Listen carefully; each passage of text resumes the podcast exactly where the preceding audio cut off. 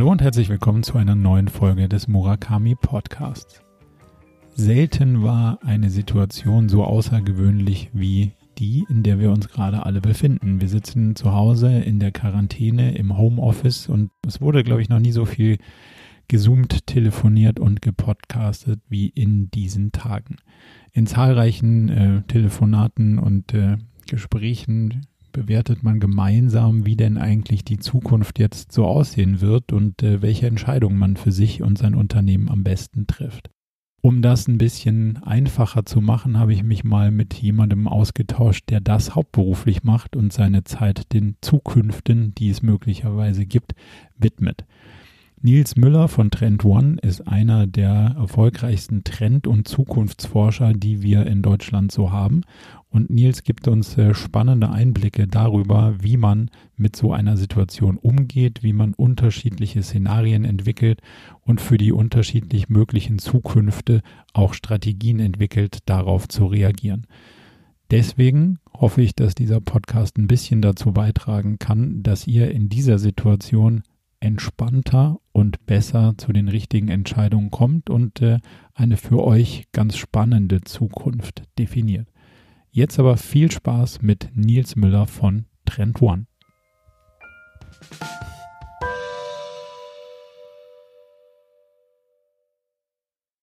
Hallo Nils, herzlich willkommen zu einer neuen Folge von dem Murakami Podcast in nicht ganz so ruhigen Zeiten, in denen wir uns sonst in eher strategischem Umfeld treffen. Herzlichen Dank, dass du dir die Zeit genommen hast, dich mal so ein bisschen mit mir auszutauschen, was das Thema Zukunft angeht.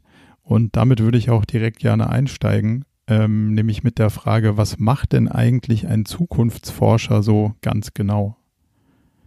Na, das sagt der Begriff ja schon, äh, wobei ein Teil falsch ist. Es ist, ist eng genommen keine echte Forschung, sondern eher ein, ein Research und ein Antizipieren, weil man sagt natürlich, forschen kann man nur das, was es, was es schon wirklich gibt, wo man auch Daten hat.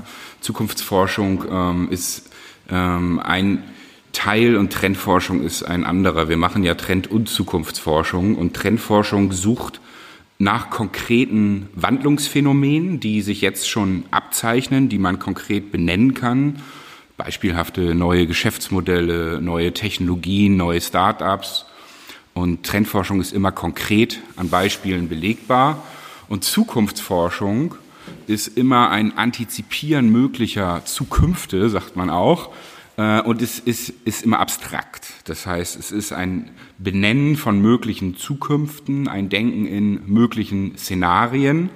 Und es hat auch einen unterschiedlichen Zeithorizont. Also Trendforschung ist so im Hier und Jetzt, die nächsten Jahre, welche Trends kommen. Und Zukunftsforschung geht eher so von fünf bis 15 Jahre. Und dann gibt es noch einen weiteren Schritt, der danach kommt. Das ist Sci-Fi-Thinking. Äh, das ist, hört, sich, hört sich erstmal so ein bisschen Science-Fiction-mäßig an, äh, ist aber auch ganz relevant, wenn man sich heute mal Sci-Fi-Movies anschaut, wie Minority Report oder Ready Player One ist das natürlich auch etwas, was sehr viel Realität, jetzt gerade äh, Ready Player One, Virtual Reality, wir leben in einer digitalen Parallelwelt, sehen wir gerade, wie schnell sowas real werden kann und auch Minority Report da sind natürlich schon viele Dinge, äh, es ist 2000, äh, aus dem Jahr 2000 der Film, viele Dinge jetzt, 2020, stärkste Realität. Also das sind so diese drei Dimensionen, Trendforschung, Zukunftsforschung, Sci-Fi-Thinking. Wie kann denn die, die Trend- und Zukunftsforschung uns jetzt beim Treffen von Entscheidungen in so einer Krisensituation, in die man jetzt so ein bisschen dem ein oder anderen Unternehmer und Entscheidungsträger geworfen hat, behilflich sein? Naja, die, die, die Zukunftsforschung hat das natürlich antizipiert, diese Pandemie, die jetzt ist. Äh, wir hatten das 2008, 2007, 2008 in unserem Trenduniversum. Ähm, auch Z-Punkt hatte, ist auch ein Zukunftsforschungsinstitut, hatte äh, derartige Publikation 2010, 2011 mit dem Karl-Heinz Steinmüller und äh, Future Agenda ist ein globaler Think Tank, hat 2010 auch schon äh, zu Pandemie und Biosurveillance äh, Dinge veröffentlicht, die jetzt genau eigentlich eintreten. Das heißt, erstmal äh, funktioniert die Zukunftsforschung wie so ein Early Warning System und sagt, pass auf, da können bestimmte Dinge kommen. Was jetzt gekommen ist, ist ja so ein, so ein Wildcard oder Black Swan, also äh, Low Certainty, also relativ unwahrscheinlich, aber High Impact. Und äh, das ist äh, auch wichtig, dass man diese Wildcards mit frühzeitig identifiziert. Das ist also dieses frühzeitige darauf hinweisen, das hat die Zukunftsforschung gemacht. Äh, daraufhin wurden auch verschiedene Studien äh, von der Bundesregierung vor Jahren schon geschrieben, die äh, genau gesagt haben, wie gehen wir denn mit so einem Fall um. Da ist also hat alles äh, hat alles rechtzeitig vorausgesehen und auch äh, viele Dinge wurden dann schon analysiert, die jetzt äh, eintreten und ähm, was du ja gefragt hast, was kann die Zukunftsforschung jetzt leisten, also in diesem Moment? Das genau, da habe ich jetzt verstanden, müssten wir eher auf so ein bisschen die Trendforschung äh, äh, setzen, weil die Zukunftsforschung blickt ja jetzt sozusagen schon auf die nächste Entwicklung. Genau, genau. Also es ist, ist ein Mix. Also wir können jetzt vier Dinge machen mit Trend- und Zukunftsforschung. In diesem Moment können wir gucken aus dieser Pandemie, welche Trends entstehen jetzt in diesem Moment. Mhm. Ähm, da, verursacht, direkt verursacht, also Remote Working, Remote X, Remote Lifestyle. Wir machen alles zu Hause. Wir schauen uns Kinopremieren zu Hause an. Wir machen das Fitnessstudio zu Hause. Ähm, CO2-Emissionen äh, gehen runter, sieht man jetzt schon in vielen europäischen Städten. Ähm, es, gibt eine, es gibt eine große Anzahl auch an Trends, die jetzt, also E-Food zum Beispiel, Online Grocery Shopping, äh, Amazon Fresh, äh, die ganze Delivery Services, ähm, Citizen Tracking, also KI und Big Data, die wir nutzen, Gesichtserkennung, äh, People Location Tracking von infizierten Personen. Ähm, das sind alles Trends, die jetzt losgetreten werden. Das Zweite, was die, was die Zukunftsforschung wiederum jetzt leisten kann, ist jetzt in Szenarien denken. Also es, es gibt ja jetzt verschiedene Möglichkeiten, wie die nächste Zeit weitergeht, weil eben keiner genau weiß, wie lange es geht und wann zum Beispiel ein Impfstoff gefunden wird. Mhm. Und das ist, das ist jetzt Scenario Thinking wieder. Also wir können mal vier Szenarien aufmachen. Das äh, Ganze äh, läuft so bis Q4 und dann haben wir, also der Impfstoff wird ja schon produziert übrigens ähm, in, in Tübingen, ähm, aber der ist ja noch nicht klinisch zugelassen und auch noch nicht getestet und so. Insofern, wir, wir produzieren schon größere Mengen davon, wissen bloß noch nicht, ob sie das einsetzen können, aber Q3 äh, können wir wahrscheinlich in die klinischen Tests reingehen und Q4 haben wir den dann und das wäre so ein Impfstoffszenario, wo wir sagen, okay, das äh, könnte dann dieses Jahr irgendwie durch sein. Dann gibt es ein anderes Szenario, das äh, nennt sich On-Off-Society. das ist eine Gesellschaft, wo wir mit dem lernen, mit dem Virus zu leben und äh, immer wieder die Gesellschaft hochfahren, wieder runterfahren, hochfahren, wieder runterfahren, um das einfach zu managen, um das Gesundheitssystem auch immer auf dem richtigen Level zu managen. Das heißt, es kann durchaus angehen, dass wir drei Monate ähm, Homeoffice haben, dann wieder drei Monate uns frei bewegen dürfen und so weiter. Also dass das in einem ständigen Wechsel ist. Ne? Als dauerhafte äh, Situation über Jahre? Über Jahre, genau, weil es gibt natürlich Mutationsthemen bei dem, bei dem Virus, der dann neu, äh, neu entstehen kann, auch sich neu wieder anpassen kann. Das ist ganz normal bei Viren. Die erfinden sich immer wieder neu. Und äh, das ist, entsteht ja durch die, in der Genetik durch die Fehler.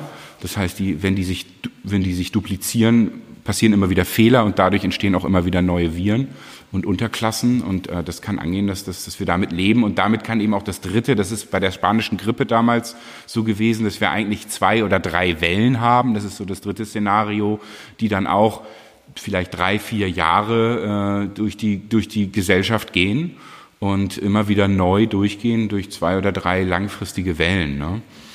Ja, und, ähm, und ist das, da gibt's halt so verschiedene Möglichkeiten, wie wie es weitergehen kann. Das kann die Zukunftsforschung durch Scenario Thinking äh, beantworten.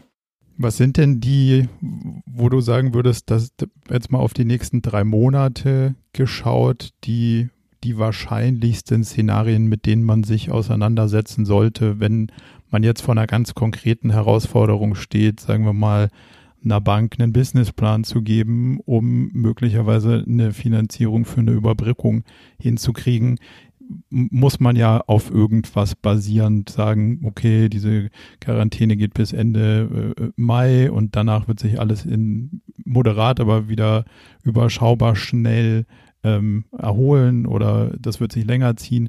Was sind so die Sachen, wo, wo ihr gerade den, den Trend in Anführungszeichen hingehen seht, wo zum Beispiel eine Bank sagt, hm, das scheint ein vertretbares Szenario zu sein, auf das plant man jetzt mal? Es, es kann keiner sagen. Es weiß keiner, wie es weitergeht. Das ist die größte Frage im Moment. Und ähm, ich kann das nicht beantworten. Vielleicht gibt es irgendwelche Virologen, die das beantworten können, aber ich, ich, ich sage nichts dazu. Man kann natürlich sagen, okay, es gibt eins von diesen drei oder vier gesellschaftlichen Szenarien, die ich eben angedeutet habe, ist das wahrscheinlichste. Da würde ich sagen, der Impfstoff. Mhm. Nur selbst wenn wir einen Impfstoff haben in Q3, Q4, heißt es nicht, dass der Virus nicht mutiert und dann wieder ganz neu ist und wir wieder einen neuen Impfstoff finden müssen. Also das ist, ist, ähm, ist, ist eine Frage, die momentan, glaube ich, keiner beantworten kann.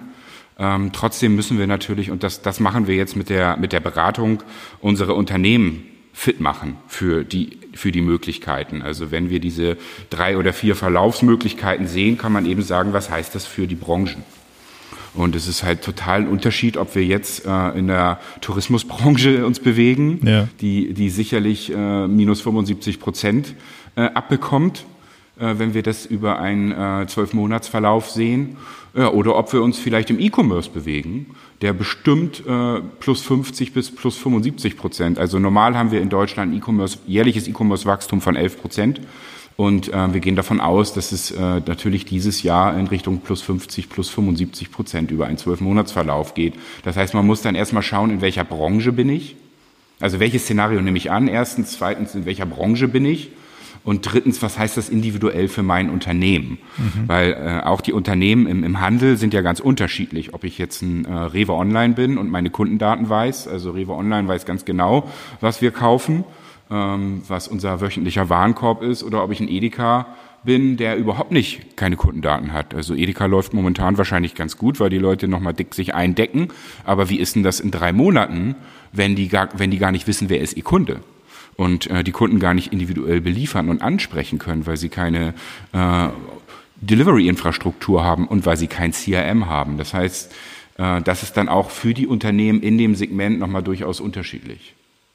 Jetzt hast du ja ähm, schon bestimmte Aspekte angesprochen, die möglicherweise nach dieser ganzen Krisensituation auch bleiben werden. Das heißt, es gibt ja jetzt ähm, Trends, wenn ich das, glaube ich, richtig formuliere, die sich jetzt so ein bisschen erzwungenermaßen aufdrängen. Bleiben wir mal bei Homeoffice oder bei virtualisierten Meetings. Die werden ja aber nicht ganz wieder zurück auf den Ursprungslevel ähm, zurückgehen. Das heißt also, jemand, der jetzt erzwungenermaßen beweisen kann, dass eine Homeoffice-Regelung, die er schon lange haben wollte, auch durchaus hilfreich ist und funktioniert, dem, dem wird man ja danach nur schwer sagen können, so ähm, alles wieder zurück auf Steinzeit, äh, so wie es vorher war. Jetzt ist ähm, Arbeiten am Arbeitsplatz der einzig gangbare Weg und wir vergessen mal, dass das gut geklappt hat. Seht ihr da bestimmte Sachen, die sich mit Sicherheit durchsetzen werden, daraus abgeleitet? Genau, also wir, wir nennen das The New Normal. Das wird zur neuen Normalität äh, dieser ganze Remote Work Style, äh, Remote Lifestyle. Ähm, und wir, wir gehen davon aus, dass, ähm, angenommen, das geht jetzt zehn Monate und wir, wir, wir beide, Marco und Nils, arbeiten jetzt zehn Monate vom Homeoffice. Äh, komplett über digitale Tools, Videokonferenzen, machen alles online. Nach zehn Monaten sind wir 100 Prozent, also wenn, wenn unser Business das so überlebt hat, ist unser Business 100% fit. Wir, wir, brauch, wir bräuchten gar nicht mehr zum anderen zurückzukehren. Also wir brauchen dann kein physikalisches Office mehr. Wir brauchen auch nicht mehr durch die Gegend fliegen, was normal äh, drei Tage die Woche bei mir die Normalität war. Wir, äh, wir, wir sind 100% fit ähm, uns, und haben uns 100% in diesem New Normal angepasst bei zehn Monaten. Bei einem Monat, angenommen, das geht jetzt nur einen Monat, glaube ich, das wird die Gesellschaft so 10% ändern. Ja, bei zwei Monaten 20 Prozent, bei fünf Monaten 50 Prozent. Und das gilt dann für alle. Also auch die Manager, die früher in ihren Konzernen saßen und sagen, nee, ich möchte hier keine Videokonferenz, ich möchte, dass die Leute persönlich zu mir kommen, die eigentlich gar keine Berührungen zu äh, digitalen Tools hatten, Online-Conferencing und so weiter. Auch die stellen sich ja jetzt um Und nach fünf Monaten sind die 50 Prozent fit und nach zehn Monaten selbst, wären selbst die 100 Prozent fit. Also das ist dieses New Normal und das ist, zieht sich überall durch. Also es geht jetzt auch natürlich in, in dezentrale Infrastruktur, in dezentrales Banking, Blockchain-based Banking, äh, Online-Banking, überhaupt äh, die, die, die ganze Digitalisierung von allen möglichen Food Delivery Media auch. Ich meine, wir, wir lernen jetzt natürlich auch ohne, ohne Kino, ist jetzt ein kleines Beispiel, aber Kinopremieren quasi zu Hause über Netflix zu feiern. Und wir lernen auch unsere IT-Infrastruktur jetzt so auszubauen, dass das zu funktionieren hat und natürlich auch sicherheitstechnisch. Da müssen wir nachher nochmal drüber sprechen, weil momentan haben wir einen riesen Security-Threat äh, den ich gar nicht so schwarz an die Wand malen möchte, aber ich glaube, wir müssen das mal machen. Ähm, und das ist das New Normal. Das äh, wird ganz spannend, je nachdem, wie lange es jetzt dauert. Aber das heißt ja, wenn ich mich jetzt als, äh, versetze ich mich mal in die Lufthansa rein und sage, okay, ich habe jetzt verschiedene Szenarien der Zukunft und äh, diese Auswirkungen die sich jetzt für mein Business konkret ergeben, weil der Flug gestrichen wurde. Das ist ja eine wirtschaftlich schnell antizipierbare. Die Leute fliegen danach wieder, wenn es vorbei ist und sie wieder dürfen. So der, der Bedrohungsteil, den du gerade angesprochen hast, der ist ja ein ganz anderer. Das heißt ja, das Verhalten meiner Kundengruppe verändert sich ja eklatant. Das heißt, selbst wenn sie wieder dürften, kommen sie möglicherweise nicht zum alten Verhaltensmuster zurück und sagen, auch ich, ich muss gar nicht nach Hamburg fliegen. Das, das mit dem Nils, das mache ich jetzt auch, auch so online, wenn es ein Workshop ist, spare ich ein bisschen CO2, was ja auch noch so ein grundlegender Trend irgendwo ist, der da drunter liegt. Also für so eine Unternehmung ist die, ist die Betrachtung der Zukunft doch deutlich komplexer, als wenn man sagt, oh, sperren wir wieder auf, geht alles weiter wie zuvor. Es, es, hast du recht, auch da wird es ein New Normal geben. Zusätzlich gibt es da so einen Rebound-Effekt, also dass Leute, die dann wieder reisen dürfen und auch Events ist ja auch ein Riesenthema im Moment. Ähm, normal verbringen wir ja durchaus ein Drittel unserer Zeit auf irgendwelchen Events. Ähm, und kann es auch einen Rebound-Effekt geben, dass das dann erst recht nochmal wieder eine Welle gibt, dass jetzt dürfen wir wieder, jetzt wollen wir uns treffen. Die ganzen Events werden ja jetzt auch immer weiter geschoben und dann staunen die sich natürlich jetzt in Q4 ja. Übrigens, die Hannover Messe, äh, weltweit größte Industriemesse, ist immer noch im Juli. Okay. Find, also wurde von März in Juli geschoben, finde ich auch sehr äh, optimistisch. Aber ja. die meisten Events werden natürlich jetzt in Q4 geschoben. Das heißt, ab September geht's langsam wieder los, Oktober, November, Dezember. Und da gibt's dann natürlich eine große Masse. Das ist dieser Rebound-Effekt, wo alle sagen, jetzt wollen wir uns auch mal wieder treffen. Zusätzlich im, im, im, im Private Travel, also im Tourismus, ähm, gibt es natürlich auch die menschlichen Bedürfnisse, die bleiben. Also wir, wir wollen reisen. Wir, der Mensch ist ein, ein, ein Abenteurer, der Mensch ist ein Explorer und der will weiter reisen. Und da gibt es natürlich Dinge, die so tief in uns drin sind, die, die, die es auch weiterhin geben wird. Trotzdem sagt dieses New Normal natürlich, dass wir uns äh, in bestimmten Verhaltensweisen, also für so, für so einfache Meetings, sicherlich dran gewöhnt haben, das online zu machen. Also da wird es eine Menge Einbruch in der Luftfahrt geben, zumal die Luftfahrt in den letzten, ich sag mal, 15 Jahren ihren Markt ja selber geschaffen hat. Also den Markt gab es ja gar nicht. Das Kundenbedürfnis, ständig überall nach Amsterdam, jedes Wochenende nach Wien zu fliegen, das gab es ja vorher gar nicht. Das ist ja kein mhm. natürliches Kundenbedürfnis, wurde einfach durch 19 Euro Tickets, wo die Leute sagen, du, das ist ja günstiger als äh, hier mit dem Taxi fahren, da bin ich dann mal ein Wochenende in Mailand. Das äh, ist ein künstliches, geschaffenes Kundenbedürfnis und da würde ich mir sogar sehr hoffen, dass das wegfällt, weil das ist totaler Quatsch. Ja, das ist, das, das ist, ist nicht so nachhaltig. Das hat die Luftfahrt sich selber geschaffen und das war auch nicht profitabel. Das ist totaler Mist gewesen für die Umwelt und ich hoffe, dass das wegfällt und wir wirklich überlegen, wann, wann wollen wir reisen und da sinnvolle Reisen machen. Und ich denke mal, das wird dann the new normal sein. Cool. Wenn du jetzt jemanden ähm, hast, der sich vor so einer Herausforderung sieht, so, so eine komplexe Fragestellung zu beantworten, wie, wie entwickeln sich denn unsere möglichen Zukünfte, wie du das so schön genannt hast? Wie viele Szenarien würdest du da, da ausmalen, ähm, damit das, sagen wir mal, durchdenkbar und handelbar bleibt? Und welche Methoden oder Tools würdest du da empfehlen, mit denen man sich da ein Stück weit reinversetzt, ähm, um es besser greifbar und, und händelbarer zu machen? Ja, die, die Szenarioplanung kann ja zwei Dinge. Sie kann äh, dieses Denk Denken in möglichen Zukünften, da nimmt man immer vier in der Regel, ähm, wie so ein Quadrant, ne? Oder man nimmt drei und sagt, es gibt einen Best Case, es gibt einen Base Case, der am wahrscheinlichsten ist, und es gibt einen Worst Case, dass man wie so einen Trichter aufzeichnet. Und den kann man nutzen für die strategische Planung. Da sagt man dann, wenn das passiert, dann passiert das. Wenn das passiert, dann machen wir das. Äh, das, das ist eine Möglichkeit der Szenarioplanung. Die andere, die man nutzen kann, ist zu sagen, wir schaffen gemeinsam ein Zukunftsbild in unserem Management-Team. Das geht eher in Richtung gewünschte Zukunft. Also mhm. vorher war die wahrscheinlichen Zukünfte und jetzt kommt die gewünschte Zukunft, die wir mit unserem Management-Team äh, antizipieren und auch so ein bisschen kreieren, weil die Zukunft ist ja noch nicht da, ist ja ein Teil, den wir selber gestalten können. Und da können wir auch gemeinsam uns ein Zukunftsbild entwickeln wo wir auch gemeinsam als Management-Team von einem großen Konzern sagen, da soll die Reise hingehen. Wir sind ein dominanter Player im Markt. Wir haben viele Möglichkeiten, die Zukunft selber auch zu gestalten. Wir wünschen uns dieses, das geht dann auch in Richtung Visionsentwicklung, wo ihr ja auch sehr aktiv seid, sagen, da ist, da ist ein unser Picture of the Future, wo, wo die Reise hingehen soll. Und das ist dann das, was wir erzielen wollen. Das kann, das kann beides mit der Szenario- und, und Zukunfts, ähm, Picture-Methode erstellt werden. Jetzt hatten wir uns ja im Vorfeld schon mal ein bisschen dazu ausgetauscht und da hast du eine ganz spannende Sache erwähnt, die Zukunft rückwärts zu betrachten. Kannst mhm. du da mal ein bisschen was zu sagen? Wir nennen das Backcasting. Also die, die Zukunft vorwärts zu betrachten hat ein Problem mit dem, mit dem menschlichen Denken, weil das menschliche Denken ist eher äh, linear. Und äh, das heißt, man versucht immer die Vergangenheit so ein bisschen äh, weiter zu äh, zu, zu antizipieren, wie es dann so weitergeht. Und es, Menschen denken eher linear, aber Zukünfte entwickeln sich ja oft gar nicht linear, sondern eher exponentiell und disruptiv und überraschend. Das ist so ein äh, Problem. Und das Zweite ist, dass der Mensch auch dazu neigt, ähm, in, in Risiken äh, zu denken. Also das ist aus unserer Evolution, dass wenn wir, wenn, wenn wir über die Zukunft nachdenken, das ist ja eine besondere Fähigkeit des Menschen, dass er überlegen kann, was kann denn in Zukunft passieren, wie sollte ich mich heute aufstellen, dann denkt er evolutionär in Risiken, um sich eben zu schützen. Und das ist oft natürlich jetzt in der unternehmerischen Zukunftsbildung ähm, kein gewünschter Effekt. Das heißt, erstens wollen wir nicht linear denken und zweitens wollen wir nicht nur in Risiken denken, sondern bitte in Chancen und groß wachsende Felder äh, antizipieren, die wir in Zukunft als Blue Oceans erobern.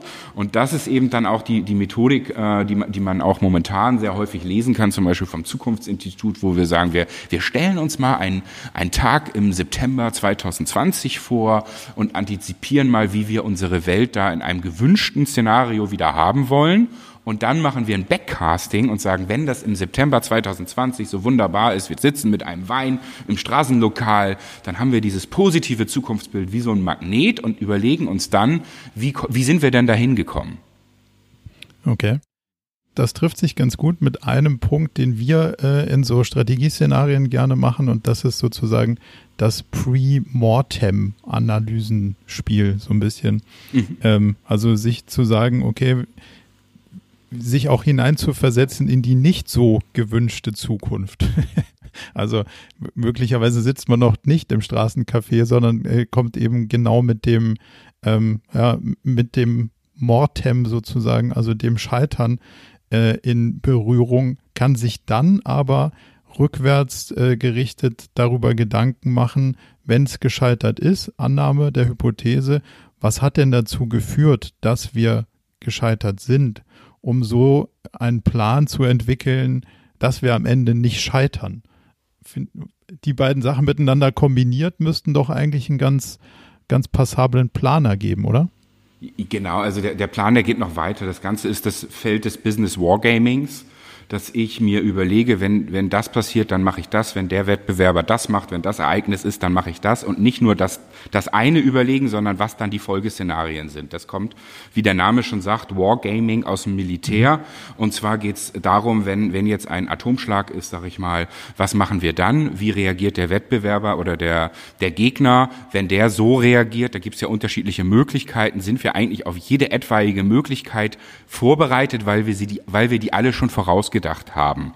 Das macht man deswegen, weil es dann ganz schnell äh, wichtig wird. In, in dem Moment, wo es passiert, hat man keine Moment, hat man keine Zeit mehr, sich lange Gedanken machen. Ich sag mal, wenn ein Vulkanausbruch ist für die Lufthansa wieder äh, und und der ganze Himmel so vernebelt ist, dass man erstmal nichts sieht und zweitens die Turbinen darunter leiden, wenn so viel Staub in der Luft ist, da kann man sich nicht in dem Moment überlegen, was machen wir dann, sondern das muss man als Plan in der Schublade haben und dieser Plan muss dann auch Folgeaktivitäten beinhalten und sagen, ah, wenn die Wettbewerber dann das machen und die Bahn dann das macht, dann machen wir das. Und wenn dann zusätzlich noch das und das passiert, dann machen wir das. Und das ist Wargaming, alles zu antizipieren. Und da kann ein Backcasting, ein Forecasting, ein Premortem, äh, das kann da alles helfen, um äh, die, in, in diesen Szenarien zu denken, weil da muss man sich stimulieren, da muss man im Team wirklich äh, alles auf den Blick haben und kreativ auch sein, was alles möglich wird.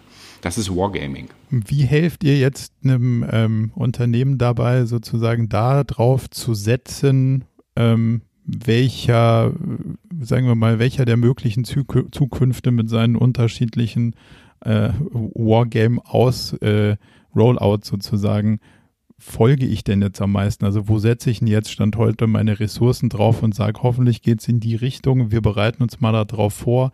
Ist ja so ein bisschen auch ein Stück weit Glücksspiel, Poker, Gambling. Habt ihr da ähm, auch Sichtweisen, wie ihr euren Kunden dabei helft, die, die Wetten zu platzieren? Es, es ist natürlich, dass man diese verschiedenen Zukünfte auf dem Radar haben muss. Man kann auch in einer Radarlogik sowas alles machen. Das ist dann so ein Zukunftsradar. Das machen wir sehr viel, um bestimmte Einflussfaktoren zeitlich und vom Impact her zu sortieren und dann mögliche Felder dort zu erkennen. Das müssen ja nicht nur Risikofelder sein, sondern es gibt ja auch äh, gigantische äh, Chancenfelder, die momentan entstehen. Das ist sowieso ein wichtiges Thema, dass wir auch im Moment die Chancen natürlich äh, erkennen. Und diese, Chancen entstehen in ganz bestimmten Branchen, äh, die, äh, wie gesagt, in der, in der Pharmaindustrie, äh, wir haben eben über die Mediaindustrie gesprochen, die hat riesige Chancen in der IT, aber auch in der Public, in NPOs, in Public Infrastructure entstehen große Chancen. Und ähm, es geht eben darum, diese Chancen auch zu nutzen. Und so ist ja auch unternehmerisches Denken. Und das ist auch der Trend One-Ansatz, ähm, eher, die, eher die Möglichkeiten sehen und dann so innovativ zu sein, auch das ist ja auch immer die Frage, wie, wie innovationsfit sind die Unternehmen eigentlich? Es ist ja nicht jeder ein Amazon, der innerhalb von zwei Wochen eine eigene äh, Delivery-Infrastruktur, vielleicht ist euch das aufgefallen, dass Amazon jetzt gar nicht mehr nur über die DHL und ähm, sowas liefert, sondern die haben plötzlich hier einfach mal eine eigene Delivery-Infrastruktur und alle wundern sich, warum funktioniert denn das jetzt so gut hier mit Amazon?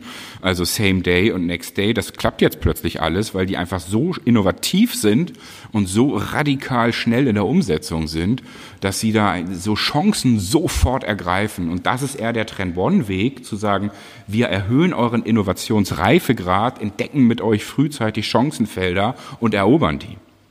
Trotzdem musst du ja so ein bisschen mit dem Scheitern dich anfreunden. Oder sagen wir mal so, aus, jetzt als, als Nicht-Zukunftsforscher muss ich für mich privat und, und als Unternehmer ja die Entscheidung treffen, wie falsch will ich liegen oder andersrum in der Situation jetzt auf so eine, auf so eine Virusgeschichte zum Beispiel betrachtet, will ich scheitern, indem ich überreagiere oder will ich scheitern, indem ich es sozusagen verharmlose? Also muss ich ein bisschen übersteuern oder untersteuern, weil die richtige Entscheidung, also genau treffend, werde ich sowieso nicht ähm, reagieren. Demzufolge muss ich mich als Unternehmer und als Mensch fragen, will ich im Nachhinein dann sagen, oh, habe ich ein bisschen überreagiert, aber ein bisschen Vorsicht hat ja nicht geschadet, um mein Geschäft irgendwie darauf vorzubereiten, dass doch saure Gurkenzeit länger ist, als man denkt. Ähm, oder will ich sagen, oh, na, das habe ich aber ein bisschen unterschätzt das sind ja auch verschiedene Rollen in dem Unternehmen. Ich, ich finde die Rolle des CEOs, das ist ja der Geschäftsführer, das sagt der Name schon, der Geschäftsführer hat die Aufgabe, das Geschäft in die Zukunft zu führen. Das ist die, das ist die ursprüngliche Aufgabe des Geschäftsführers, nichts anderes. Er muss in Chancen denken und so sind ja auch die meisten erfolgreichen Geschäftsführer, diese Chancen erkennen und auch diesen positiven Mindset in die ganze Company geben. Wir schaffen das. Und das ist gerade in so einer Situation natürlich, die wir jetzt haben, die ein High eine große Ungewissheit hat, wo, wie wir eben besprochen haben, keiner genau weiß, wie es weitergeht, ist der Geschäftsführer mit diesem positiven Mindset gefragt und den Chancen denken, genau wie wir das jetzt machen. Wir haben ein riesen Keynote-Business eigentlich und sagen, okay, jetzt machen wir Online-Keynotes, jetzt machen wir virtuelle Festivals in Gaming-Engines, wir, wir machen große Event-Plattformen und holen die Menschen zusammen in Gaming-Engines. Das gibt es alles. Wir denken in Chancen und genau so muss der Geschäftsführer denken. Dann gibt es aber noch den COO, den Operation Officer und den CFO. Und die müssen natürlich jetzt sagen, okay, wie schaffen wir Liquidität in unser Unternehmen langfristig zu sichern? Wie können wir über Kurzarbeit unsere Mitarbeiter so balancieren, dass die irgendwie gut ausgelastet sind, aber irgendwie auch nicht zu viel kosten momentan? Wie können wir unsere Infrastruktur resilient machen? Also wie können wir unsere Supply Chains momentan so anpassen? Ist ja ein Riesenthema im Moment. Die ganzen Warenflüsse so robust machen, dass das funktioniert. Und das ist dann eher Chief Operating Officer, CTO. Die Rolle des CTOs ist momentan Cybersecurity. Riesenthema wollten wir vielleicht gleich nochmal als separates Thema mhm. ansprechen. Mhm. Wenn die Leute alle im Homeoffice sitzen und nicht in der sicheren Firewall des, des Unternehmensoffices, schicken die sich plötzlich jetzt mit GMX irgendwelche kritischen Dokumente durch die Gegend, weil die gar nicht gewohnt sind, über VPNs zu arbeiten und arbeiten auf dem Privat-Mac ihrer Frauen und Männer zu Hause, von den Kindern vielleicht noch die iPads und äh, machen, machen da jetzt Homeoffice. Das muss man sich mal vorstellen, was da gerade passiert. Ja. Und das ist nämlich äh, der Second Impact. Das wollte ich eigentlich eingangs auch noch sagen. Es gibt eine große Chance, also eine große Wahrscheinlichkeit für einen zweiten Einschlag, der jetzt aus, aus der Folge der Corona-Pandemie jetzt auch zeitnah noch kommen wird. Und dann haben wir eben nicht nur ein Impact, sondern wir haben plötzlich zwei große Impacts. Und das ist etwas. Du meinst ganz andere Felder sozusagen noch, die man sich gar nicht vorstellen konnte aus dem gesundheitlichen Aspekt, sondern aus einem genau. Sicherheitsaspekt, wie du jetzt ihn gerade es, es, es, sind es, es sind schon Folgewellen, also sie sind schon durch die äh, Pandemie jetzt angestoßen, also zum Beispiel Rezession und damit ver, ver, verbundener Einbruch der Finanzsysteme ist ein durchaus wahrscheinliches Szenario, auch wieder abhängig davon, wie lange das anhält. Deutschland hat durchaus Reserven, ist mindestens drei Monate, vielleicht sogar sechs Monate durchzuhalten, auch bei einem Einbruch von von 50 Prozent des BIPs kriegen wir hin. Andere Märkte sind dort anders. Mhm. Und andere, also zum Beispiel hat Deutschland eine Staatsverschuldung von 60 Prozent von unserem Jahresbip. Ähm, Japan hat zum Beispiel 240 Prozent Staatsverschuldung. Italien hat 140 Prozent. Griechenland hat 180 Prozent. Die sind einfach finanziell mal ganz anders ähm, aufgestellt. Und wir sind jetzt auch gerade nicht so toll dabei, uns irgendwie gegenseitig hier zu helfen finanziell. Das finde ich auch EU-mäßig auch nochmal ein bisschen schade. Ähm, ehrlich gesagt ist das auch eine große Gefahr, dass dort Finanzsysteme zusammenbrechen und es dadurch natürlich auch Folgeeffekte gibt Dasselbe eben auch dadurch, dass die Globalisierung gerade zu Ende ist, nicht mal Europa mehr richtig äh, zusammenhält und dadurch natürlich auch eine höhere Kriegswahrscheinlichkeit ist. Ein weiterer Folgeeffekt ist, dass die IT-Systeme momentan erstens überlastet sind. Wir sind ja schon froh, dass wir diesen Podcast hier machen können, weil das Podcast-System, äh, welches nutzt du hier? Also wir sind äh, jetzt von Zencaster auf Zoom, äh, unserem normalen äh, Meeting-System sozusagen rüber, weil Zencaster schon keine äh, stabilen Kapazitäten mehr bereitstellen kann. Ja, ja, das ist, das ist jetzt, was wir jetzt machen, ist funny, aber es gibt natürlich Unternehmen, die auf ihre Infrastruktur wirklich angewiesen, sind. Und jetzt gehen wir mal in kritische Infrastruktur, Wasser- und Energieversorgung rein. Wie ist denn das, wenn die Energieversorgung jetzt auch noch zusammenbricht? Wie ist denn, wenn wir Probleme mit einer grundlegenden Infrastrukturversorgung wie Lebensmittel bekommen? Wie ist es denn, wenn wir jetzt in der, äh, durch die Krise bedingte Cyber, verstärkte Cyberangriffe bekommen? Weil, ich meine, die, die Hacker schlafen ja jetzt nicht. Es ist ja nicht so, dass die Hacker jetzt zu Hause sitzen und mit ihren Kindern spielen, sondern die Hacker sagen natürlich, okay, normal mache ich 100 Angriffe an Vodafone pro Tag. Jetzt habe ich irgendwie viel mehr Zeit und die Chancen sind auch viel größer, weil sogar der Vodafone-CEO mhm. zu Hause sitzt. Äh, da kann ich mir ja auch noch mal was Neues überlegen. Das heißt, die Wahrscheinlichkeit von Folge-Impacts, und das nennen wir jetzt Second Impact, steigt momentan massiv. Und dann müssen wir uns überlegen, wenn wir zu der Pandemie jetzt noch einen weiteren äh, grundlegenden äh, Threat bekommen, was ist denn dann? Das ist, das ist nochmal ein ganz wichtiges Thema. Das ist, äh, das ist extrem spannend. Das steht hier auch auf meiner Frageliste, denn ich habe schon den einen oder anderen, der, der mich in so Strategiediskussionen jetzt fragt, hm, was soll ich denn jetzt machen? Und ähm, die schon davon ausgehen, dass, äh, sagen wir mal, stabile Wirtschaftssysteme wie Europa zusammenbrechen, dass der Euro auf sich auflöst und äh, dass, dass wir wieder zur äh, Einzelstaatlichkeit zurückkehren. Da habe ich jetzt irgendwie, vielleicht ist da meine Hoffnung auch weiter vorne in meiner Wahrnehmung als mein Realitätssinn, aber das sind für mich Szenarien, die sind zwar theoretisch möglich, sind dann aber auf einem so schwarzen Schwan-Phänomen unterwegs. Das wäre richtig hässlich, zugegebenermaßen. Stand heute würde ich es aber dennoch als so unwahrscheinlich einsortieren, dass ich nicht glaube, sich sozusagen wirklich ernsthaft damit auseinanderzusetzen im Sinne von, was machen wir denn als Unternehmen XY, also wenn sich Europa auflöst und der Euro nicht mehr da ist. Ähm, siehst du das ähnlich oder äh, siehst du schon, man sollte einen Teil seiner Kapazitäten jetzt darauf setzen, sich auch mit solch unwahrscheinlichen Stand heute Szenarien auseinanderzusetzen. Wie gesagt, ich bin von Natur aus ein Optimist. Das äh, ist, ist, ist meistens vorteilhaft in der, in der Trend- und Zukunftsforschung, vor allen Dingen als Mindset in den, in den Arbeiten mit den Kunden, äh, in, in Vorträgen. Es ist immer gut, äh, optimistisch die Leute zu motivieren. Ich habe aber gelernt, das andere auch zu sehen. Das nennen wir Possibilismus. Also das ist kein, äh, wir sind dann nicht destruktiv oder negativ, sondern wir, wir denken eigentlich in Möglichkeitsräumen und, und, und sind da, sind da eigentlich Realisten. Und ähm, ich, ich denke, wenn man vier Szenarien malt, dann gehen drei eher in dieses realistische Szenario, dass wir, dass wir eine verstärkte ähm, Deglobalisierung haben, mehr Nearshoring, also das lernen die Unternehmen jetzt einfach, weil ich meine, wir hatten früher die ganze globale Supply Chain, die natürlich extrem ähm, ja auch, auch angreifbar ist und wie wir sehen momentan nicht so resilient ist, dass es immer mehr in Richtung lokale äh, Strukturen geht, in Richtung äh, Nearshoring, in Richtung regionale Produkte, ähm, dass Ländergrenzen eigentlich auch wieder eine neue Bedeutung kommen. Ich kann momentan nicht mal nach Sylt, obwohl das glaube ich zu Deutschland gehört, oder?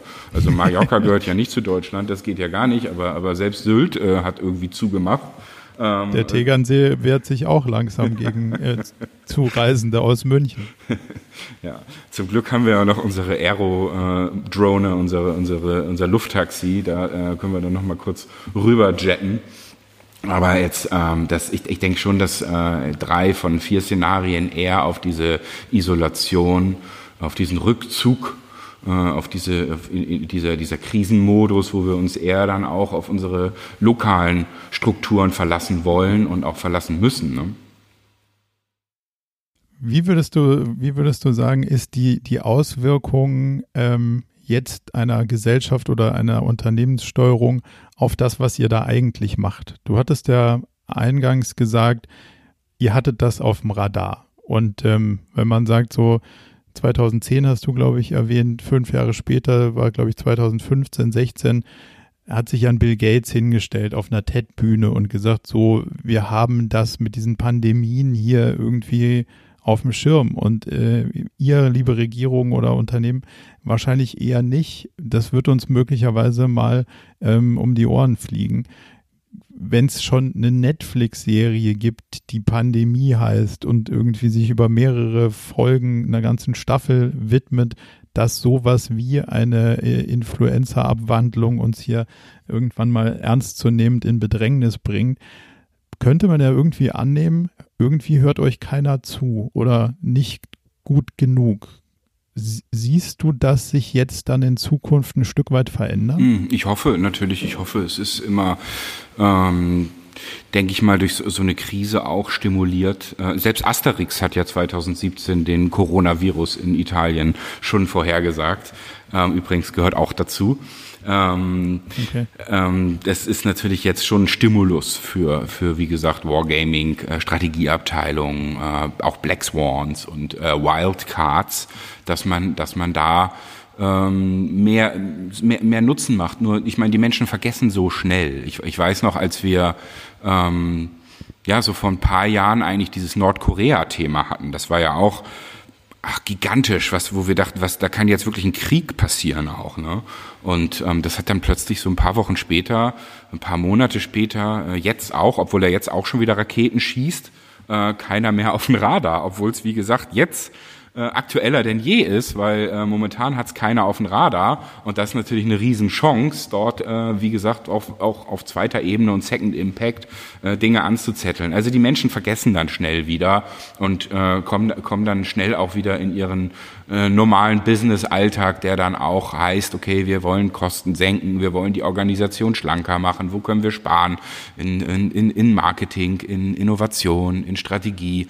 Ähm, ich, ich hoffe, dass einiges davon bleibt, dass äh, strategisches Denken an, an Bedeutung gewinnt. Ich glaube, das wird auch ein bisschen so sein. Wie gesagt, je länger das jetzt so dauert, äh, wird es dann auch zum äh, New Normal auch äh, in den Strategie- und Innovationsabteilungen da eine, steigende Bedeutung zu haben in, in, der, in den Konzernen, ja. Also das hoffe ich auch, ähm, nicht nur in den Konzernen, sondern generell. Meine aktuelle Wahrnehmung ist aber leider, dass das gerade gefühlt schon wieder in die verkehrte Richtung läuft, weil alles, was wir so an Bestrebungen gerade mitkriegen und wir sind ja mit einer Vielzahl an Unternehmen an, sagen wir mal, strategischen Themen dran, die sind alle gerade auf Rückzug, was das Thema strategische Gedanken machen ja, angeht. Ja. Also jetzt mal davon abgesehen, dass das, was man an Strategien in deutschen Unternehmen sieht, sowieso eine Katastrophe ist. Das, das ist ja meistens das Papier nicht wert, wo Strategiepapier draufsteht. Ähm, aber wenn es wirklich Strategien gibt, dann ist doch jetzt der Zeitpunkt, sich damit auseinanderzusetzen und zu sagen, warte mal, wir haben Strategien, aber diese geänderte Situation im Hier und heute müsste ja auch dazu führen, dass ich relativ schnell mal meine Szenarien anpasse und zumindest mal auf einer kurzfristigen Ebene meiner Mannschaft eine Orientierung an die Hand gebe, welche Szenarien sehen wir denn, welche halten wir für wahrscheinlich, welche nicht so wahrscheinlich? Und so grundsätzlich sich mal in diesen Containern zu bewegen, ist ja in, in, dem, in dem Führen von Leuten, die jetzt dann ein Stück weit auch orientierungslos im Homeoffice sitzen, ähm, eigentlich das einzig Wahre. Was wir sehen ist, oh nee, um Gottes Willen, äh, ich muss mich jetzt um die Leute im Homeoffice kümmern für Strategien, Ziele und Co. Haben wir keine Zeit. Das machen wir dann, wenn die Krise vorbei ist. Nimmst du das ähnlich wahr? Genauso. Und genau das, was du beschrieben hast, muss jetzt passieren. Die Strategieabteilungen müssen aktiv werden, weil Strategie heißt ein bis drei Jahre, ne? oder? Ja. Also was, was machen wir in den nächsten ein bis drei Jahren? Und das ist bestimmt nicht in den nächsten äh, fünf Monaten äh, und auch nicht bestimmt in den nächsten äh, zwölf Jahren, sondern in den nächsten ein bis drei Jahren. Und genau über diesen Zeitraum sprechen wir jetzt, wo dieser Impact, zumindest der First Impact, eine Rolle spielt und auch die Chancenfelder, wie gesagt, die daraus entstehen. Weil Strategiearbeit ist natürlich auch systematisch Chancen zu erkennen und diese dann zu erobern und durch das Unternehmen zu treiben, äh, auch mit OKRs, wo ihr ja auch sehr aktiv seid. Genau, genau das müssen die Strategieabteilungen jetzt machen. Und die Strategieabteilungen, die jetzt sagen, nee, wir sind im Krisenmodus, wir legen das jetzt mal beiseite. Die, die, die, äh, ja, das äh, weiß ich auch nicht. Was machst du mit denen? Gibst du denen eine Ohrfeige?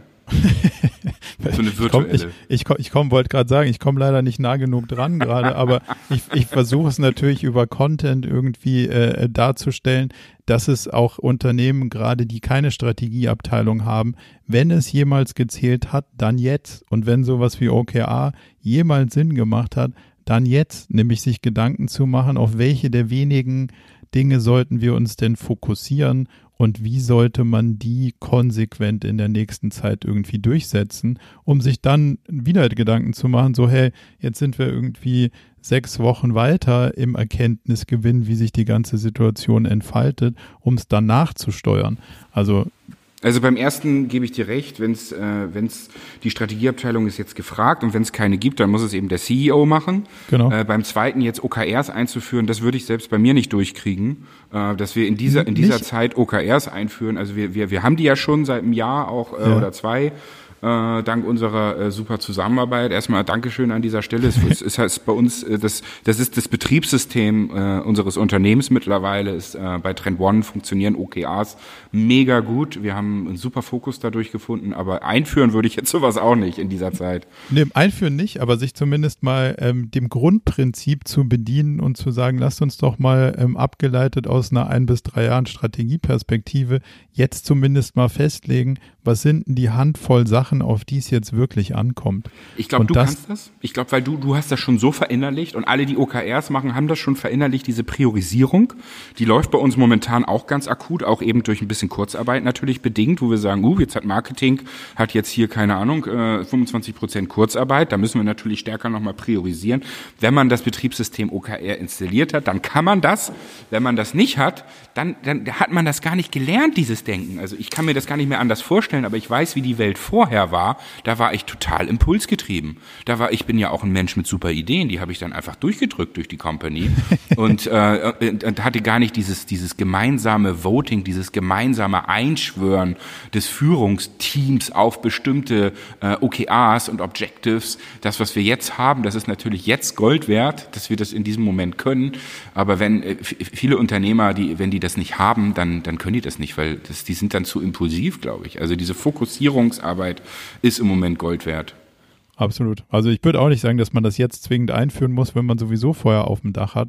Aber das Grundprinzip zu verstehen und zu sagen, was, was will einem das mitgeben, das ist, glaube ich, total hilfreich und heilsam in so einer, in so einer Situation wie jetzt. Ja, gute, gute Faustregel. Einfach sagen, was sind die Top 5 Dinge, auf die ich mich konzentrieren kann. Ne? Und, und den Leuten auch dann die Möglichkeit geben, sich wirklich darauf zu fokussieren und eben eben nicht, wenn du sagst, oh, jetzt war ich gerade wieder kreativ oder äh, jetzt habe ich die nächste äh, Welle der Sorgen und Furcht, die durch das Unternehmen irgendwie getrieben wird. Ähm, das ist ja auch ein sehr, sehr reaktiver Teil. Der, der, der gibt Leuten natürlich auch Angstzustände, wenn sie zu Hause sitzen und sagen, oh Gott, oh Gott, jetzt ändert sich da draußen alles und mein Arbeitsplatz ist auch unsicher. So ein bisschen Stabilität und, und, und Orientierung ist natürlich auch auf der persönlichen Ebene jetzt total gefragt und hilfreich. Also von und, daher. Und da eben auch, da, was wir, wir haben eben immer diesen Begriff Ich genannt, das, was OKR kann, ist ja wir. Und ja. wir bedeutet eben gemeinsam mit dem Führungsteam und dann auch verständlich und transparent für alle Mitarbeiter auf bestimmte Dinge setzen. Und das ist natürlich im Moment der, der, der, der super Erfolgsfaktor, dass alle verstehen, warum entscheiden wir uns denn für das und das Thema, warum gehen wir diesen Weg, um das Team beisammen zu halten. Also mhm. das ist auch nochmal so ein positiver OKR-Effekt, wo, wo bei mir momentan alle wissen, okay, das sind die Objectives, wir haben gemeinsam gearbeitet, wir haben die, wir haben die gemeinsam abgestimmt. Das ist ein ganz starkes Wir-Gefühl. Alle haben darüber eine Riesensicherheit. Das ist, das ist, das, das ist wirklich das Betriebssystem des Unternehmens. Das funktioniert auch in Krisenzeiten dann wunderbar. Danke, Murakami. das wollte ich jetzt an der Stelle gar, gar nicht provozieren oder auch äh, war so nicht geplant. Aber, aber das haben wir doch vorher abgesprochen, dafür kriege ich die 100 Euro, oder? Das, das, das, freut mich umso mehr, dass es wirkt. Das ist ja das, nee, wofür, echt, echt. Wo, echt, wofür, wofür wir antreten. Ich würde ganz gerne nochmal deine, deine Brainpower nutzen, um auf so ein gesellschaftliches Phänomen ein Stück weit rauszuzoomen.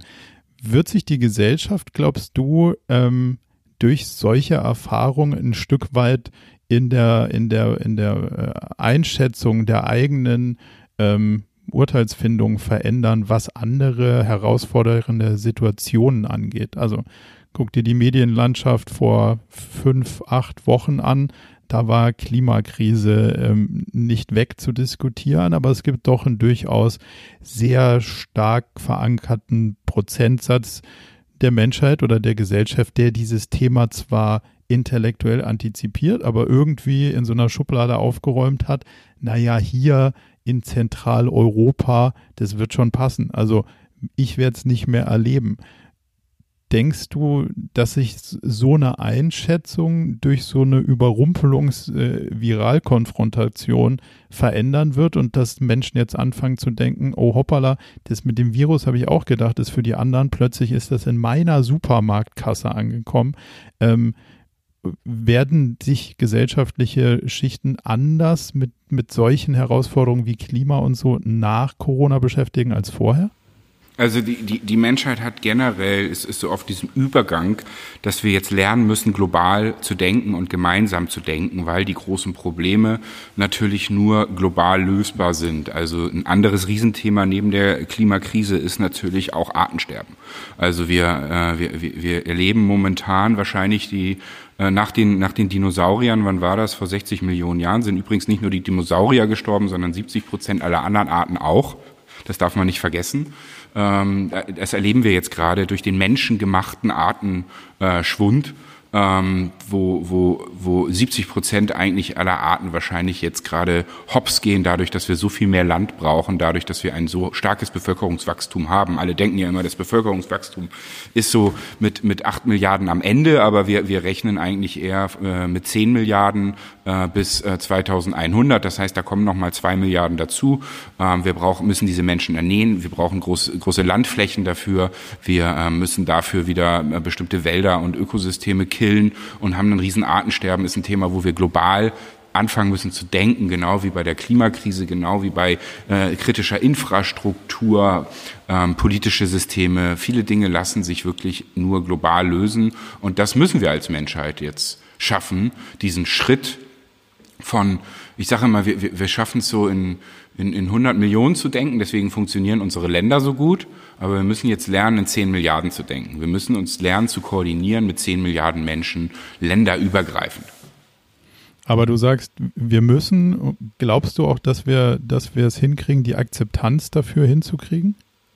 Das ist ja, das ist ja ein evolutionärer Prozess. Also bei diesen kritischen, kritischen Dingen, so, ja äh, ähm, diesen kritischen Dingen. Äh, das, ähm, ja, ich meine, dasselbe dasselbe ist mit autonomen Waffensystemen. Also wir spielen hier im Büro mit 20 Euro Drohnen. Äh, da packst du dann, äh, die haben auch schon Kamera, äh, packst ein bisschen TNT rein, die Videos kennen alle, dann hast du eine autonome Waffe und das ist eben ein globales Phänomen. Jeder kann das mittlerweile ähm, entwickeln und da müssen wir globale Regelungen finden. Dasselbe wie bei KI-Ethik. Ne? Also was kann denn eine KI? Was, was darf die denn? Wie weit darf die denn gehen, autonom entscheiden und bestimmte Dinge machen, da, da müssen wir globale Entscheidungen treffen, die sonst existenziell für die ganze Menschheit sind. Ne? Weil es reicht nicht, wenn, wenn alle Länder sich auf irgendwas einigen, aber ein Land irgendwie lustig weiter autonome Waffensysteme oder biochemische Waffen entwickelt. Mhm. Ähm, da, da, da müssen wir alle, zu, also es müssen wirklich alle Länder mitmachen. Das müssen wir jetzt lernen, ansonsten ist es ein evolutionärer Prozess und ähm, das äh, ergibt sich dann von selber. Das ist äh, zumindest mal die, die Hoffnung ist hoch, dass es jetzt auch die lernen, die es vorher anders gesehen haben in, das, in, ja. in den bedrohlichen Szenarien. Also ja. wenn ich es richtig verfolgt habe, ist auch England mittlerweile nicht mehr auf dem, äh, auf dem Alleingänger-Trip, sondern die, die, haben sich, haben sich auch irgendwie eingereiht in, äh, in eine gemeinschaftliche Betrachtungsweise. Vielleicht dazu noch eine, eine letzte Frage. Wie sieht der Zukunftsforscher die Verschwörungstheoretiker? Also gibt ja auch Stimmen, die sagen, das ist alles ein großer Mist. Also im Sinne von nicht nur wir, wir überreagieren hier total, sondern das ist sogar orchestriert. Ja. Wie, wie, wie schaust du auf sowas drauf? Erstmal, erstmal gar nicht. Also wenn ich da so WhatsApp oder Nachrichten kriege in Social Media, gucke ich mir das gar nicht an. Ich, ich verneine sowas. Ich, ich, ich mag sowas nicht, einfach vom Mindset her. Mhm. Ähm, man man kann es natürlich äh, professionell, wenn es wirklich äh, dort ähm, signifikante Chancen gibt, ist, dass, dass, dass sowas wahr ist, dann muss man es eben in der Szenarioplanung als Einflussfaktor mit reinnehmen. Klar, weil das ist natürlich eine wichtige Information, um äh, Zukunftsdenken zu, zu richtig solide zu machen. Äh, ich habe bisher aber noch nichts gesehen, was da irgendwie eine Chance hätte, äh, wirklich äh, ernsthaft mit aufgenommen zu werden. Ja, es gibt ja, es gibt ja die, die Grund, sagen wir mal, Fragen, die sich, die sich irgendwie Gesellschaften stellen, zu sagen, warum würden jetzt bestimmte äh, Tests nicht einfach mal flächendeckend auf eine, auf einen eingegrenzten Teil der Population angewendet, um dann rauszufinden, wie ist denn so eine Verbreitungsrate wirklich? So, ähm, die Theorie, die dahinter steckt, kann man jetzt in Frage stellen. Die Frage bleibt ja offen, warum macht das keiner? So, und dann, da gibt es ja dann schon zumindest mal berechtigte Zweifel, dass man sagt, hm, komisch, ja, würde ja, also wenn man logisch drüber nachdenkt, würde es ja sinnvoll sein zu sagen, jetzt lass doch erstmal die gesamte Grundgesamtheit beschränken, um dann rauszufinden, wie ist denn jetzt hier eigentlich die Gefährlichkeit von so einer Krankheit, über die wir ja ganz viele Entscheidungen treffen, Leute zu Hause lassen und so, ohne eigentlich die Grundgesamtheit, nämlich von tausend Leuten weiß man nicht, wie viele infiziert sind äh, und demzufolge kann man auch keine belastbare Aussage über diese Gefährlichkeit der Situation machen. Ähm, das, das liegt ja so einem Modell, so einem Szenario schon irgendwie zugrunde. Das finde ich schon eine spannende Tendenz, die, dass es sozusagen alles absichtlich nicht gemacht wird. Da halte ich jetzt persönlich auch nichts von, weil ich auch kein Verschwörungstheoretiker bin. Ist halt sozusagen aber das Fragezeichen in die Überlegung mit einzubeziehen, warum passiert das nicht, finde ich nicht falsch, sagen wir es mal so. Hm. Ja, also ich, ich, ich bin ein Freund davon, dass man die, die belastbarsten Daten, die wir momentan bekommen können aus, aus China oder aus Südkorea, dass man die, dass man die nutzt. Ähm, ich, ich weiß auch, dass solche ähm, Testkampagnen, wenn sie, wenn sie geplant werden, dann braucht es auch eine Weile und wir sind jetzt gerade mal äh, so ein paar Wochen dabei. Das heißt, eigentlich ist die, finde ich, die Reaktionsgeschwindigkeit schon ganz okay von, von vielen politischen Systemen. Entscheidungen, die gemacht werden, sind, sind schnell und richtig. Ähm, ich, ich, ich kann mir vorstellen, dass ähm, so, solche Dinge noch passieren und ähm, dass wir auch eine Menge Daten haben, die wir schon nutzen können aus, wie gesagt, China und Südkorea. Okay, aber grundsätzlich bist du, so sagen wir mal, von, von deiner menschlichen Haltung der Optimist, wie wir, wie wir schon festgestellt haben, und würdest auch sagen, das würde jetzt dieses ganze Verschwörungstheoretiker-Zeug, was alles auf den Kopf stellt, würdest du in eurer Szenariotheorie auch nicht sehen, solange es nicht belastbare Daten dafür gibt ich, wie du merkst gerade, ich strauchel so ein bisschen. Ja. Also das, äh, ich, ich beschäftige mich überhaupt nicht mit Verschwörungstheorien, deswegen habe ich jetzt auch keine Insights dazu und kann da irgendwie nichts zu sagen. Äh, ich klicke das immer weg, ich mag das nicht. Ähm, ich, ich glaube aber, wenn wir einen Szenario-Workshop machen und da jemand drin ist, der äh, belastbares Material zeigen kann, dann wird es auf jeden Fall mit aufgenommen. Vielleicht können wir uns so okay. äh, drauf verständigen. So drauf verständigen, ja. Ja. Vielleicht noch so eine ähm, bisschen persönlichere Frage, die natürlich auch für viele Unternehmer, mit denen wir uns so austauschen, eine Frage ist, wie würde jetzt aus einer Zukunftsperspektive, also ganz persönlich du als Unternehmer, wie gestaltet jemand wie du, der sich den ganzen Tag mit Zukunft beschäftigt, sowas wie sein Investmentportfolio? Hast du eins? Äh, verfolgst du bestimmten äh, Techniken dort oder sagst du, ich mache das wie jeder andere, ich folge meinem Bauchgefühl? Also hast du irgendwelche Vorteile daraus, dass du dich die ganze Zeit mit einer möglichen Zukunft auseinandersetzt? Ne, wir, wir antizipieren ja auch für Trend One ist ja unsere Vision ist, wir schaffen das bestmögliche 21. Jahrhundert. Durch die, durch die Zukunftsforschung und Innovationsberatung haben wir einen großen Einfluss auf die Zukunft, weil wir viele Unternehmen helfen, äh, sich frühzeitig auszurichten. Und dann ist ja die Frage, in welche Richtung richten die sich aus? Und daraus ergibt sich unsere Strategie und dadurch ergeben sich unsere OKRs. Und äh, unsere OKRs sind im Endeffekt dann die Instrumente, worüber wir auch unsere Budgets steuern. Das heißt, das wird im Management-Team gemeinsam entschieden, auf welche Themen wollen wir uns fokussieren und darüber wird dann auch budgetiert. Da ist also der ganze Budgetierungsprozess hängt da dran an den OKRs. Ich, ich war jetzt gedanklich eher auf so einer persönlichen Investmentstrategie. Also wenn du sagst, ich hätte jetzt drei Euro auf der hohen Kante, ähm, und hätte die im Aktienmarkt, ist es jetzt immer noch ein guter, eine gute Überlegung, da drin zu bleiben Ach oder so. rauszugehen. In, in, absolut, in, absolut. Also wenn man sich auskennt, Dimension. Dann, ja, ja, unbedingt. Also ähm, da, also erstens, wenn man wenn man sich nicht auskennt, ist natürlich dieses langfristige Denken äh, da im Aktienmarkt sicherlich der richtige Weg, einfach zu sagen, okay, ich bleib da jetzt mal entspannt. Äh, und das andere ist, wenn man sich auskennt, kann man natürlich momentan super viel Geld verdienen, weil ich habe auch chinesische Freunde, die einfach rechtzeitig gesagt haben, okay, das wird bestimmte Effekte auf die europäische Wirtschaft haben. Da kann man äh, wetten auf äh, Themen, die sich, die, die runtergehen oder andere Themen, die eben immens einen Aufwind bekommen. Ähm, und da, wenn man sich auskennt, sollte man das nutzen. Und ähm, ich mache aber nichts mit Aktien. Okay. Insofern äh, bin, bin ich da jetzt nicht so der, bist, bist du da raus? Der, der relevante Berater für, für nee, es ist, äh, Also im ja. Prinzip ist es ja relativ nah dran an deiner Grund, ähm, sagen wir mal so, Grundbeschäftigung, weil man sich ja auch mit der Zukunft auseinandersetzt und auf bestimmte Zukunft setzt und äh, guckt, welche Trends sich daraus ergeben. Aber ähm, hast du sozusagen kein persönliches Hobby dran gefunden. Es lässt sich aber gut rankoppeln, natürlich, ja. auf jeden Fall. Dasselbe ist mit Startups, weil wir natürlich sehen, welche Chancenfelder entstehen in Zukunft äh, und welche, welche Startups oder welche Gruppen von Startups äh, gewinnen an Bedeutung. Das lässt sich, das nutzen auch unsere Kunden massiv natürlich, ähm, da auf die richtigen Chancen, Themenfelder, Innovationsfelder, äh, Opportunity Fields äh, zu setzen äh, auch äh, Whitespots äh, zu, rechtzeitig zu erkennen, also Felder, die in Zukunft relevant sind, die aber vom Wettbewerb noch nicht besetzt sind. Ähm, und, und das nutzen unsere Kunden dann zum Beispiel in ihren Startup-Portfolios äh, ganz intensiv und auch in ihren Investmentaktivitäten. Das ist schon richtig, das sollte man auf jeden Fall äh, rankoppeln. Ja. Jetzt noch ähm, eine, sagen wir mal, ganz persönliche Frage. Du bist ja ein Optimist, haben wir festgestellt. Hast du trotzdem irgendwie Angst, mit deinem eigenen Laden sauber durch diese Situation zu kommen?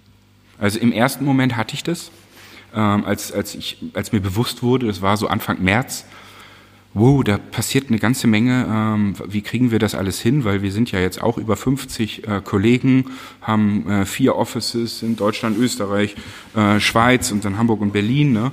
Und ähm, wie kriegen das war der erste Moment. Und dann habe ich aber ähm, natürlich relativ schnell mit unserem CFO gesprochen und das ist natürlich dann auch eine wichtige ähm, Kapazität, die man im Unternehmen hat, der, der das einfach super im Griff hat und super ähm, momentan auch alles managt vom ganzen Cashflow und Kurzarbeit und wie, jeder, jeder muss ja sehen, wie er durchkommt. Ich habe einfach ein super gutes Gefühl, dass das äh, alles gut klappt, auch wenn es länger dauert, als die meisten sich wünschen, glaube ich, dass wir da gut durchkommen. Ich habe auch das Gefühl, dass wir in Deutschland momentan natürlich sehr privilegiert sind durch 700 Milliarden, ähm, die jetzt reingeschüttet werden in die, in die Firmen und in die Gesellschaft. Ähm, das, da glaube ich dran, dass wir da gut aufgestellt sind. Ähm, ich, ich, bin da, ich bin da ehrlich gesagt sehr mit sehr gutem Gefühl dabei und was sich, das wollte ich auch noch sagen, was sich jetzt daraus ergibt, ist bei uns auch ein riesen Innovationspush in neue Formate. Wir haben ja, wie gesagt, ähm, drei Business Units, die Trend Services sind eh alle online, äh, Trenddatenbank, da ändert sich nicht viel. Ähm, die Consulting Services ändern sich momentan komplett, haben schon immer ähm, viele Online-Workshops gemacht, weil wir auch globale Kunden haben in unterschiedlichen Zeitzonen und Reise bis Korea und so weiter. Da haben die schon gelernt, so Online-Workshop-Facilitation. Das wird jetzt aber nochmal viel stärker. Mhm. Und in unserer Event Inspiration Unit heißt das, wo wir eigentlich davon leben, jeden Tag irgendwelche Event-Formate für Kunden zu gestalten, Innovationstage, äh, Keynotes zu machen. Wir haben ja sieben Speaker hier, die aktiv sind im Keynote-Markt. Die lernen jetzt alle Online-Formate zu machen. Und äh, das wird, das wird auch nachgefragt. Das heißt, ja. es gibt jetzt Kunden, die schon gebucht haben für Online-Formate und Online-Keynotes hier in unserem Greenscreen-Studio. Ähm, was, was jetzt gerade passiert, ist diese Online-Events, die wir machen über so eine 3D-Event-Engine. Ähm, Unity, so eine Gaming Engine und da machen wir bis zu 600 oder 800 Teilnehmer Events rein mit äh, drei verschiedenen Bühnen, äh, alles gebrandet für die Kunden. Also da entsteht so ein Innovationspush, den wir sonst nie gehabt hätten. Insofern bin ich eigentlich eher sehr positiv und mhm. sage, das hat also so, so einen tollen Effekt auch bei uns und ich würde mir wünschen, dass viele das auch so, diesen, diesen positiven Effekt auch mitnehmen können. Aber das ist eigentlich ein ganz schöner, äh, eine ganz schöne Beobachtung und das aus dem Gefühl der Angst, was, was natürlich sich kurzfristig auf jeden Fall einstellt, durch die Unsicherheit schon auch fast so eine Art Aufbruchstimmung bis hin zu, oh Gott, jetzt muss man sehen, dass man, dass man die Chancen nicht verpasst, die sich gerade bieten. Also ja. das, das ist so eine, so eine richtige Energetisierung in die, in die richtige Richtung geben kann, wenn man, ähm, und das ist, glaube ich, ja Teil dessen, seine Szenarien kennt und sagt, so, jetzt, ich habe mich damit mal ausreichend auseinandergesetzt und so und so könnte es ausgehen. Wir haben uns Gedanken gemacht und setzen jetzt auf die richtigen Felder. Das wird schon gut gehen. So ein Grundoptimismus hilft ja am Ende. Ja. Das ist ein, glaube ich, ziemlich schöner Abschluss von einer ja, spannenden Reise durch Zukünfte und Krisen, aber vor allem bleibt am Ende ja der positive Ausblick, den wir uns alle nicht nehmen lassen sollten an der Stelle. Welchen, welchen, sagen wir mal, Hinweis, Tipp würdest du deinen Kunden, Nicht-Kunden mit auf den Weg geben und wo findet man mehr zu euch, wenn man sagt, das, das will ich mir jetzt mal genauer angucken, wie man das macht, was man da macht? Ja, also auf trendone.com haben wir ja die Beratungsangebote die ähm, Picture of the Future, die Szenariotechnik, die Radartechnik, die wir jetzt auch gerade nutzen für einen Corona-Radar, der nächste Woche rauskommen wird, wo man eben auch Chancenfelder für seine Branchen identifizieren kann, die durch diese Pandemie jetzt entstehen. Das ist alles auf trendone.com, auch die Eventformate. Jetzt haben wir so ganz neue Sachen wie diese äh, 3D-Gaming-Engine äh, für große ähm, Events noch nicht da drauf, aber das habt ihr ja jetzt gehört. Also da sind auch alle Kontaktdaten drauf. Was ich alle mitgeben möchte, ist eben diese äh, drei, drei Schritte. Ähm, erstens, observe, ähm, was, was, was passiert da gerade, welche Szenarien gibt es, wie es weitergehen kann, was, in welcher Branche, was heißt das für meine Branche und Drittens, welche Chancenfelder? Und ich glaube, das sind auch unsere Ansprechpartner, sind halt die Innovationskollegen in den Unternehmen, die Business Developer, die Strategieabteilung, manchmal auch Vorstände, Geschäftsführer, ähm, die genauso denken müssen, so opportunistisch, eben was wir auch zum Schluss besprochen haben, die Chancen zu nutzen und auch einen positiven Mindset in die, in die Company reinzugeben. Ne? Und dann eben understand, was heißt das für mich? Und dann Transfer, also wirklich ähm, die, die das ganze Learning und die ganzen Aktionen. Und da sind wir auch wieder bei OKR, stringent in die Company reinzuführen. Ähm, ja, das Fokussieren und Einführen dann. Finde ich gut. Super. Dann danke ich dir ganz, ganz herzlich für deine Zeit, die jetzt sicher auch äh, mehr gefragt ist denn je. Ähm, aber trotzdem war ein super Austausch zu dem ganzen Thema und äh, ich hoffe, wir hören uns an der Stelle bald wieder. Marco, mir hat es auch super Spaß gemacht und äh, ich hoffe, wir hören uns nicht nur, sondern sehen uns wir sehen uns wieder, ja. in München im Biergarten. Ich lade dich ein. Äh, 10.10. .10. schreiben wir uns jetzt in den Kalender, okay? Einfach so als, als Schnapszahl, äh, Glücksdatum. 10.10. .10. sind wir beide im Biergarten in München. Du schreibst nochmal rein. Oh, das ist ein Samstag, da kann ich nicht. Aber dann, dann, nehmen wir, dann nehmen wir den 11.11., .11., das ist ein Mittwoch. Wir nehmen den 11.11. .11., oder ist es dazu kalt für einen Biergarten? Ja, da, da wird sich was finden. Also wir nehmen 11.11. .11. in München, treffen wir uns auf ein Bier und wir geben einen aus für alle, die kommen. Ähm, und du schreibst noch mal rein, in welchem, wo? in welchem, in welchem, wo wir uns treffen. 11.11. Äh, 11 Uhr zum Frühshoppen in München. Okay? Alles klar, so machen wir es. Super, Marco. Danke dir. Bis, Bis dahin. Bye, bye. Tschüss. Zum Abschluss noch ein kleiner Hinweis in eigener Sache. Wir versuchen ständig herauszufinden, wie das mit dem Unternehmertum und dem Management heute eigentlich wirklich geht.